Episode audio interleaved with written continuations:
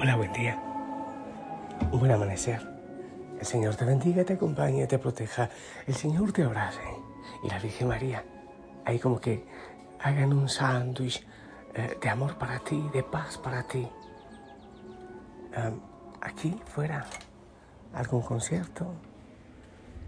El río que muy lejos se escucha. Te invito a hacer silencio.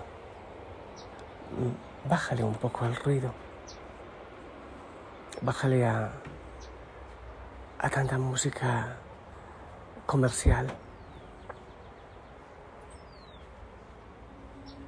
Bájale a tanta palabra. Contempla. Empieza a adiestrar tu corazón, tus oídos, tus ojos para contemplar a Jesús el nacimiento y contemplarlo en tu corazón y, y en todo. Contemplar al Señor. Necesitamos, Santo Espíritu de Dios, de ti, para que nos adiestres en la contemplación, que nos enseñes, que nos conduzcas a la contemplación, al silencio. Y también así a la adoración, a la alabanza en cualquier situación que estemos viviendo. Ven en este momento, Santo Espíritu de Dios, acompáñanos, bendícenos. Amén. Hoy pedimos intercesión a San Urbano, a todos los santos y como siempre a la Virgen María. La palabra de Dios, Lucas 1, del 5 al 25. Escucha. En tiempos de Herodes, rey de Judea, había un sacerdote llamado Zacarías, del turno de Abías. Cuando casado con una descendiente de Aarón llamada Isabel. Los dos eran justos ante Dios y caminaban sin falta según los mandamientos y leyes del Señor. No tenían hijos porque Isabel era estéril y los dos eran de edad avanzada. Una vez que oficiaba delante de Dios con el grupo de su turno, según el ritual de los sacerdotes, le tocó a él entrar en el santuario del Señor a ofrecer el incienso. La muchedumbre del pueblo estaba afuera rezando durante la ofrenda del incienso y se le apareció el ángel del Señor de pie a la derecha del altar del incienso. Al verlo Zacarías se sobresaltó y quedó sobrecogido de temor. Pero el ángel le dijo, no temas, Zacarías, porque tu ruego ha sido escuchado. Tu mujer Isabel dará a luz un hijo y le pondrás por nombre Juan te llenarás de alegría y muchos se alegrarán de su nacimiento, pues será grande a los ojos del Señor. No beberá vino ni licor, se llenará de Espíritu Santo ya en el vientre materno y convertirá muchos israelitas al Señor su Dios. Irá delante del Señor con el espíritu y poder de Elías, para convertir los corazones de los padres hacia los hijos y a los desobedientes a la sensatez de los justos preparando para el Señor un pueblo bien dispuesto.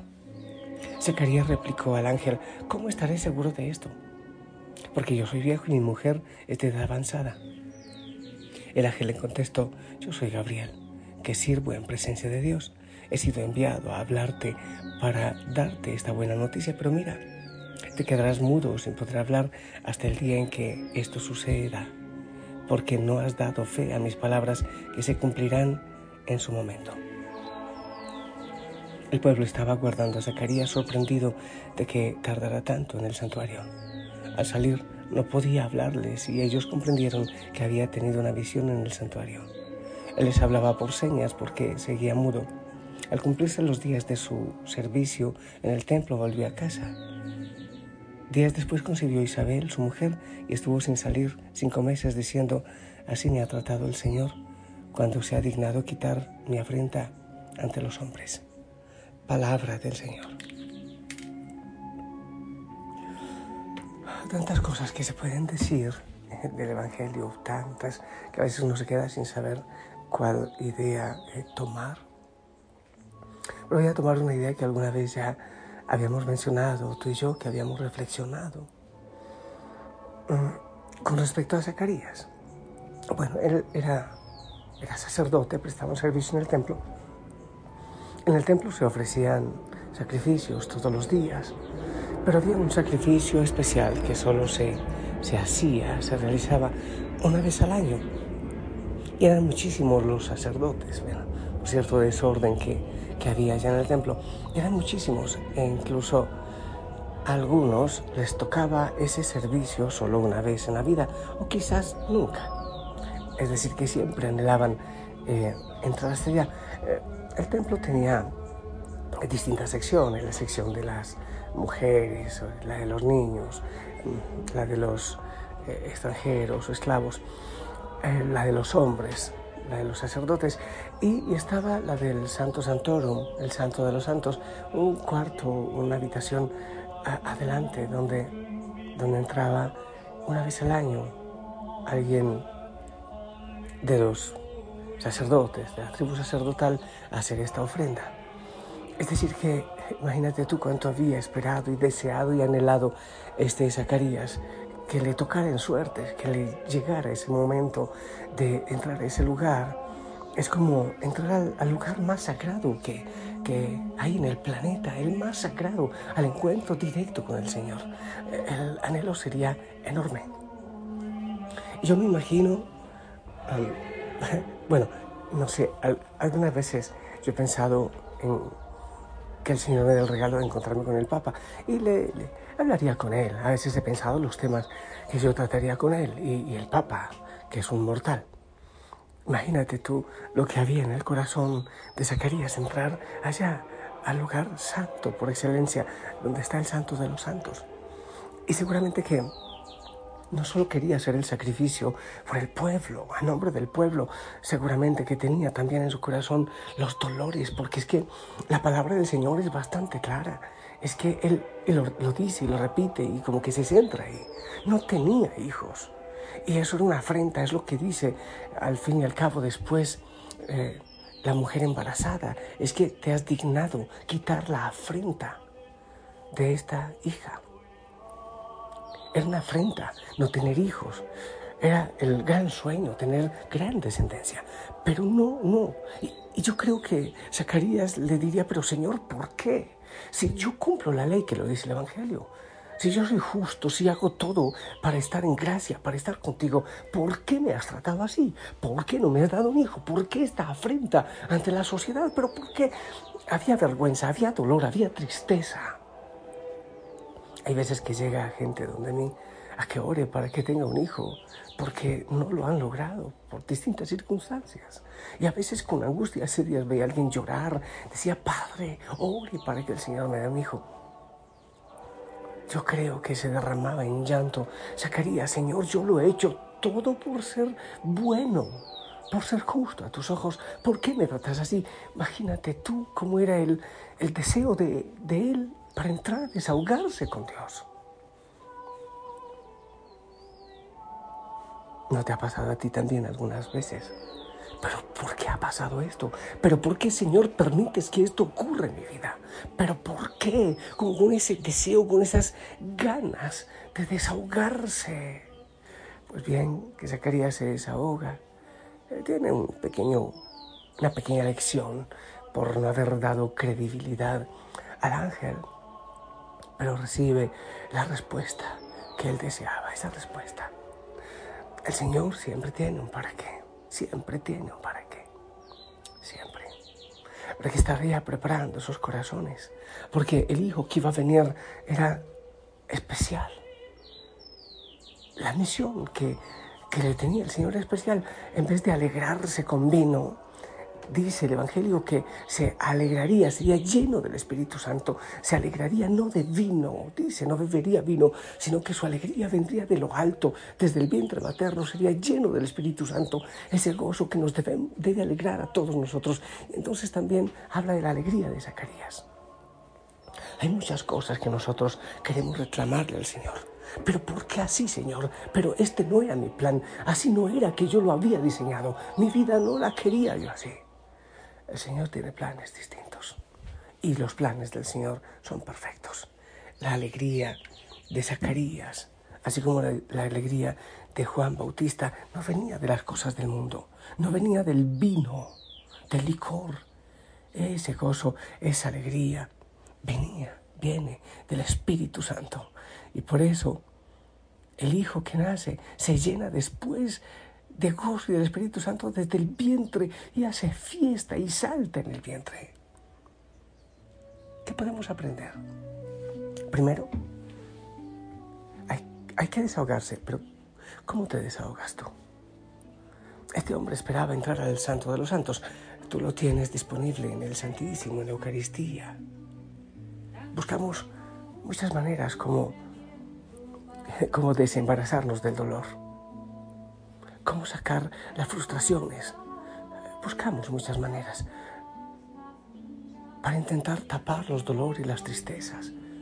Zacarías había esperado entrar donde el Señor a reclamarle, a llorar, a desahogarse y recibió respuesta. Asimismo existen distintas maneras de embriagarse porque necesitamos dejar tanto trabajo y el, y, el racionalismo. Debemos descansar el cuerpo y la mente, dejar descansar el cuerpo y la mente. Pero ya no con el licor, sino con el Espíritu Santo, con el Señor, con la alabanza, con la danza, con el canto, con la alegría, con la adoración en tus miedos, en tus inseguridades, en tus decepciones. Buscar al Señor. Buscar a Jesús en la Eucaristía, buscarlo en la oración, buscarlo en la palabra, buscarlo en el silencio. Y que venga el Espíritu Santo a llenar nuestro corazón. Y en su momento Él dará las respuestas que deba dar.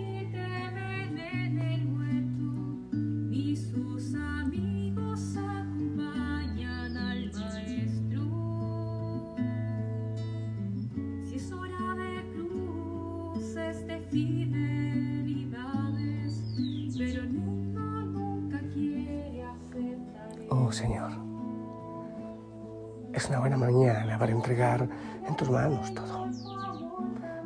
Depositar nuestras angustias, nuestros dolores, esas tristezas, frustraciones, aquellas cosas que no entendemos, los logros que nunca llegaron, los sueños no cumplidos, las frustraciones, las vergüenzas, el dolor por los pecados cometidos, el mal realizado, todo lo depositamos. Las traiciones, las frustraciones, todo en tus manos, amado Señor, todo. Y para recibir tu alegría, tu gozo, la respuesta tuya, Señor, vendrá en el momento que deba venir. Nos abandonamos en ti, descansamos en ti, porque sabemos que tu tiempo es perfecto y que tus planes son perfectos. Hay demasiados por qué en nuestra mente. Quizás nuestra lengua quiera desbordar de por qué y por qué y por qué. Ahora, Señor, como Zacarías, queremos llegar a ti en tu presencia y dejarnos abrazar y confiar. Tú lo sabes todo. Tú todo lo haces bien, Señor. Todo es perfecto en ti.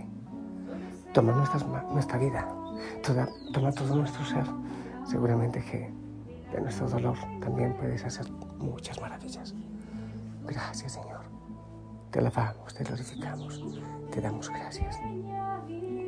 Bendice, Señor, a cada hijo, a cada hija. Toca el corazón, toca nuestra historia. Cúbrenos con tu sangre preciosa y que venga tu paz a nuestra vida, a nuestro hogar. Bendice. En nombre del Padre, del Hijo y del Espíritu Santo. Esperamos tu bendición. Más allá